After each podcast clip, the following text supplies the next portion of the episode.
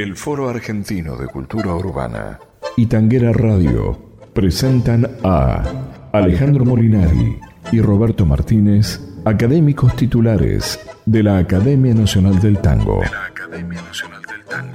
En esta conversación en tono suave.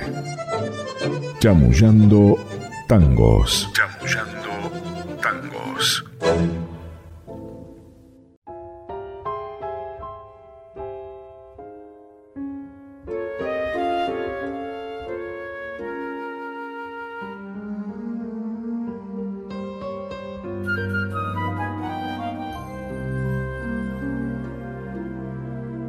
De Belgrano, caserón de Texas. ¿Te acordás, hermano, de las tibias noches sobre la vereda? Cuando un tren cercano nos dejaba viejas, raras añoranzas bajo la templanza suave del rosal. Todo fue tan simple, claro como el cielo, bueno como el cuento que en las dulces siestas nos contó el abuelo. Cuando en el pianito de la sala oscura sangraba la pura ternura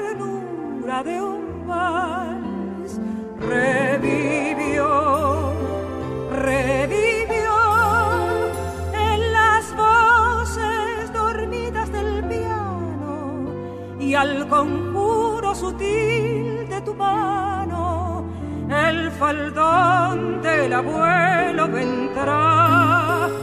Llámalo, llámalo, viviremos el cuento lejano en aquel caserón de Belgrano, venciendo al arcano, nos llama mamá.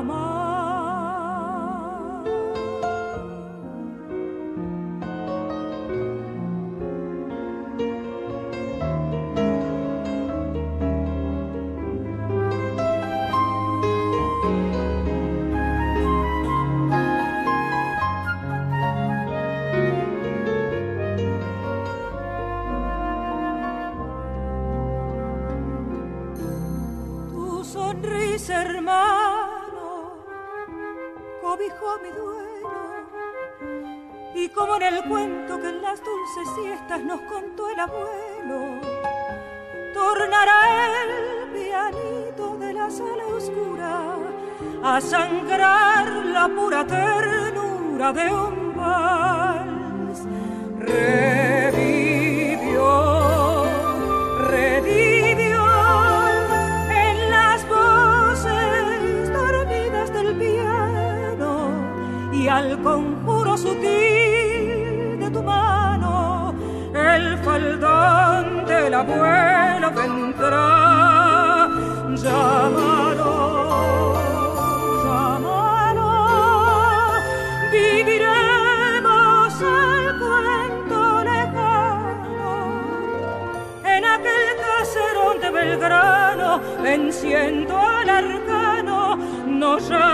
mamá.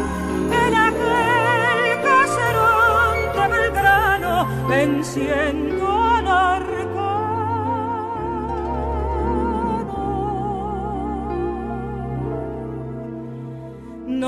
llama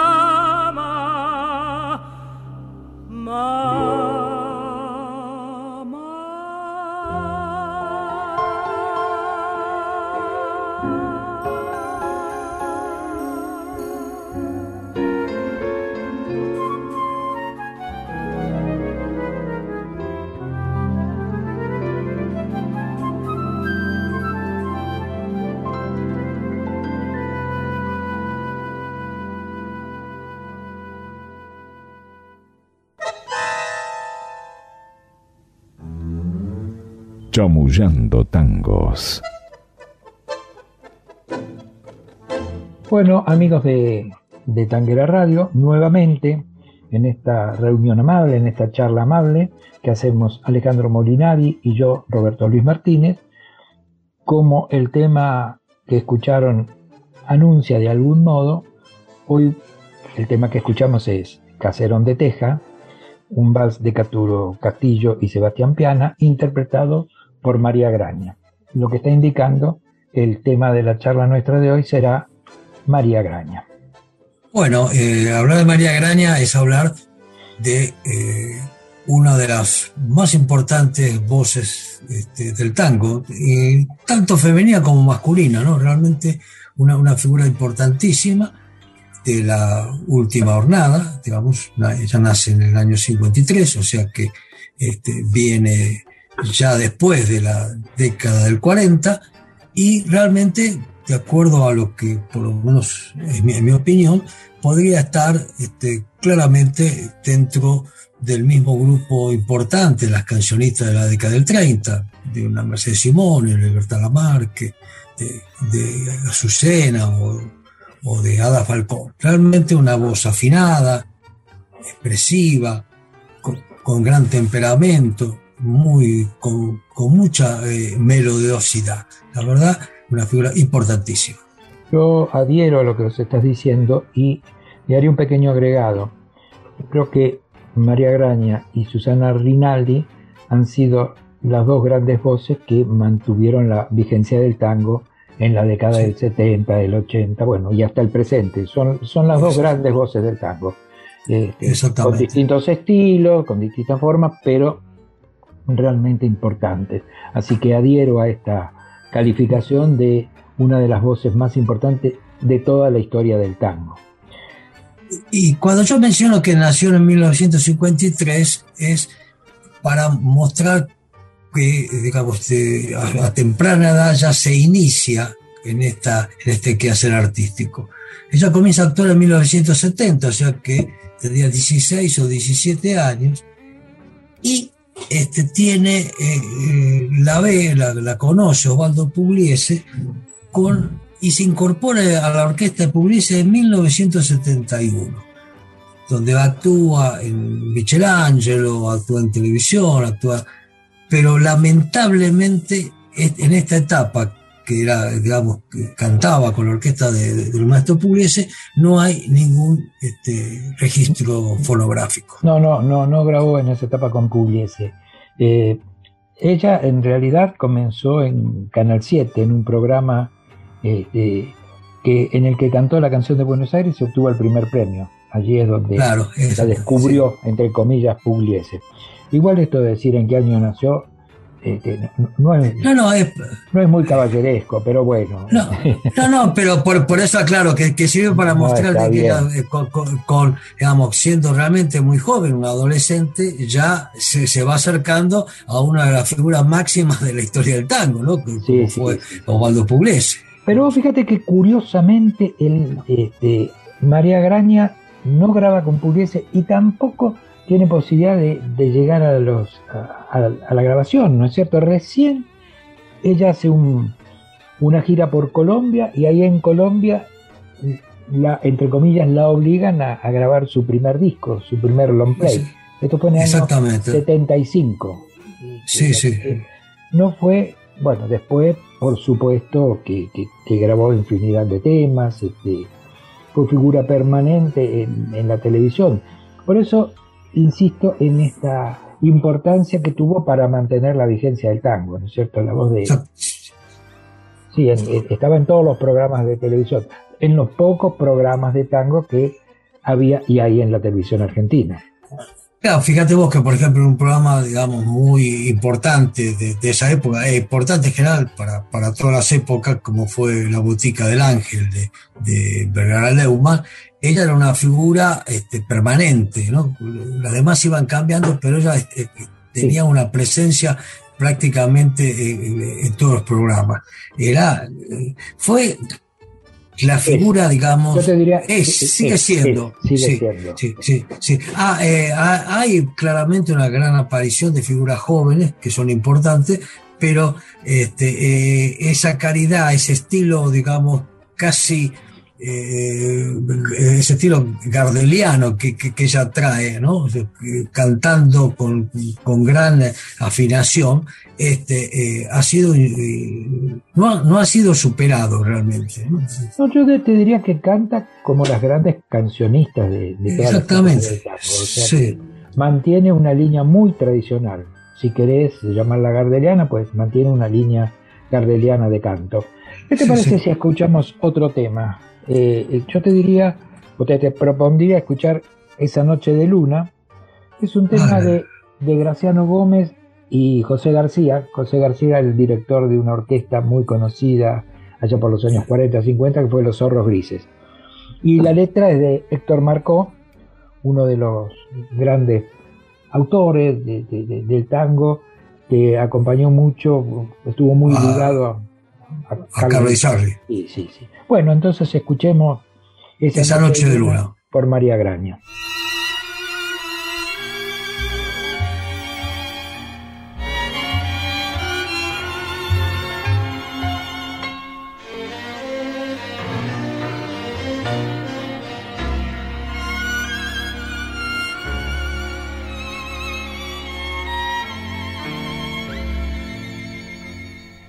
Acércate a mí y oirás mi corazón contento latir como un brujo reloj. La noche es azul, con vida soñar, ya el cielo encendido su faro mejor.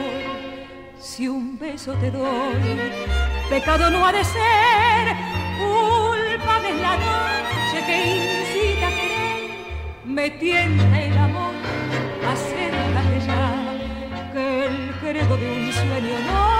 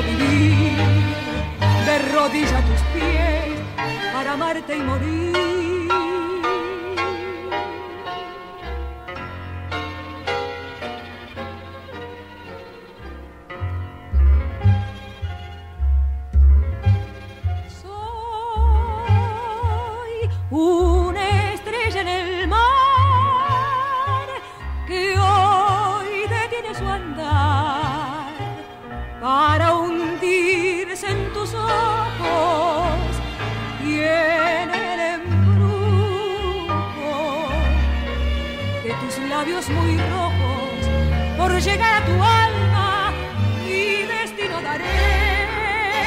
Soy una estrella en el mar que hoy detiene su andar sin amor ni fortuna y en los abismos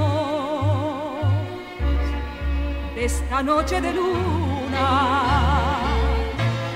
Solo quiero vivir de rodilla a tus pies para amarte y morir.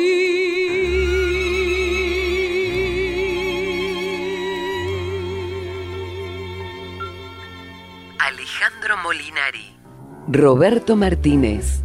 Chamullando tangos.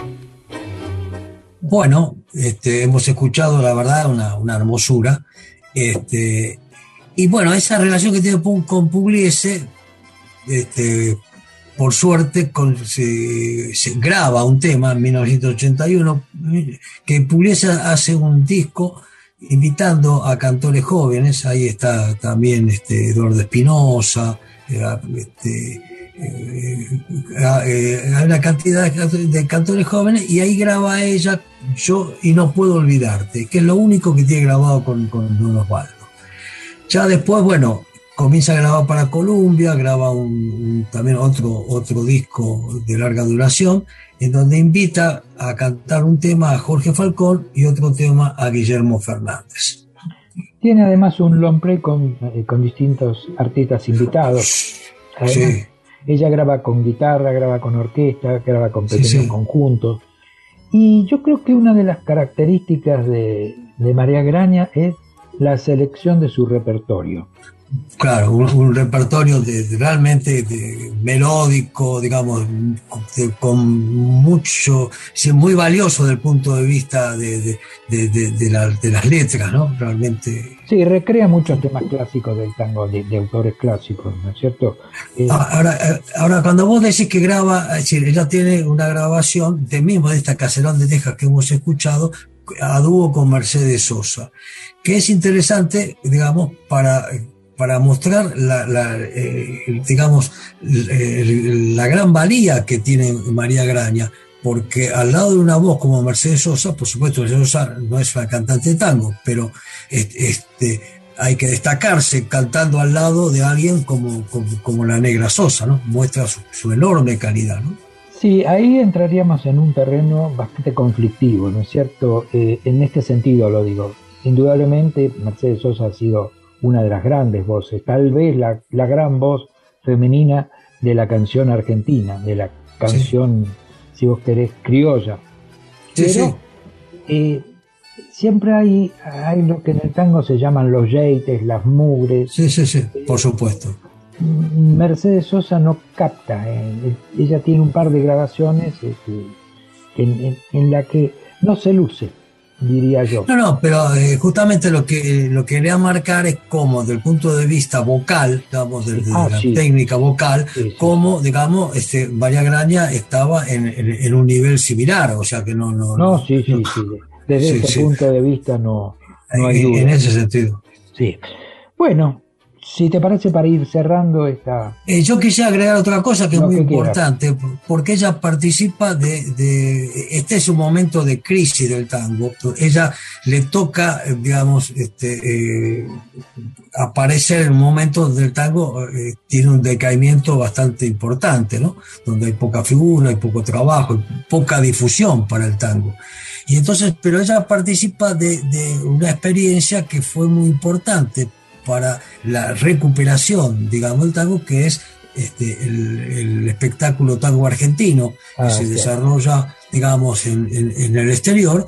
Eh, y en 1982 ella participa con el Instituto Mayor, con este, Juan Carlos Copes y, este, y María Nieves, con La Vie, con, con todo ese grupo que este, produce una, un, importante, digamos, aparición del tango en los escenarios europeos y que le da un aire que luego decir, permite que, se vaya recuperando en la Argentina. ¿no? Sí, sí, hay, hay un rebote hacia adentro. Este, y yo te diría que ella es importante casi que en el peor momento de la, del tango. Es exactamente, exactamente. Y tango argentino, bueno, pues ha sido una eh, realmente una brisa fresca para, para poder recuperar eh, parte de, este enorme bagaje eh, musical y cultural que tiene el cultural sí sí sí. Y que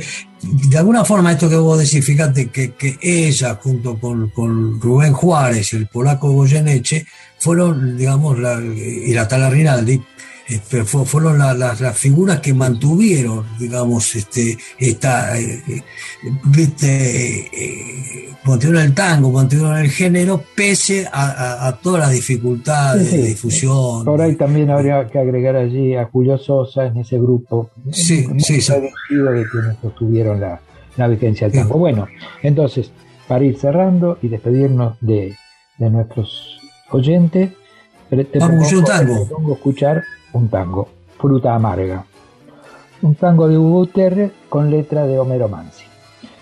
Esto nos despedimos. Hasta la próxima charla con los amigos de Tanguera Radio.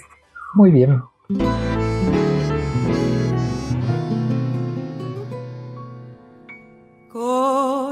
Corazón, en aquella noche larga maduró la fruta amarga de esta enorme soledad. Corazón en las nubes de que cielo la tristeza de tu vuelo sin consuelo vagará. Bien lo sé, aquel frío alucinante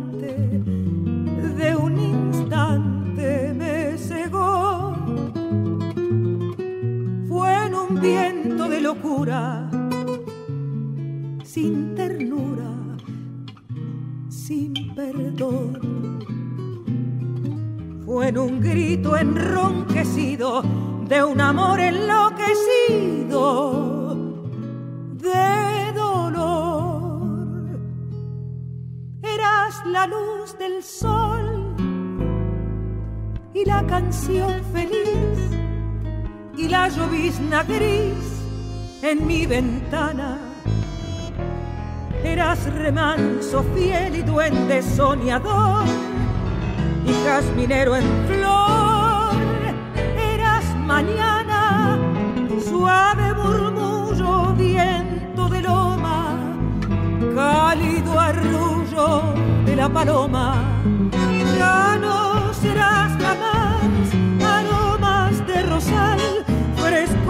manantial en mi destino solo serás la voz que me haga recordar que en un instante atroz te hice llorar.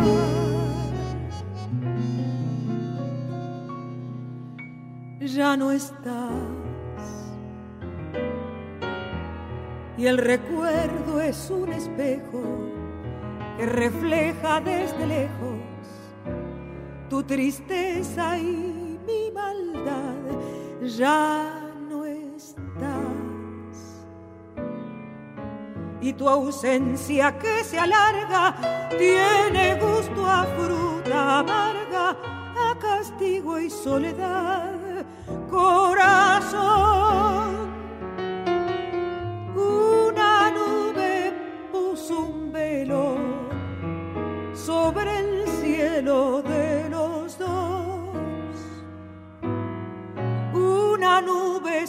De repente me perdió.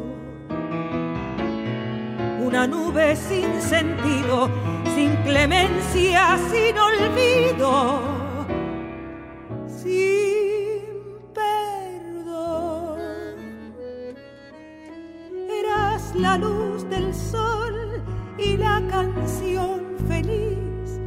la llovizna gris en mi ventana.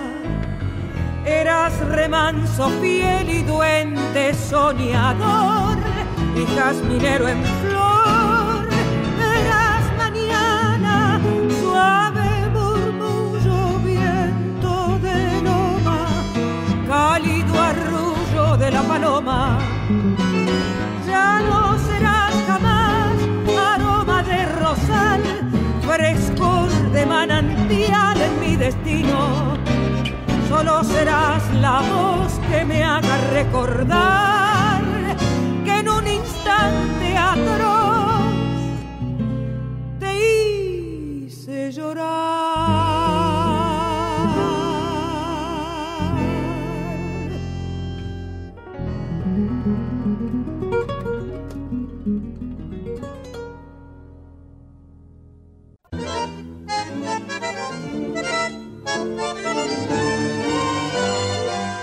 El Foro Argentino de Cultura Urbana y Tanguera Radio presentaron Chamullando Tangos. Edición Patricio McLaughlin.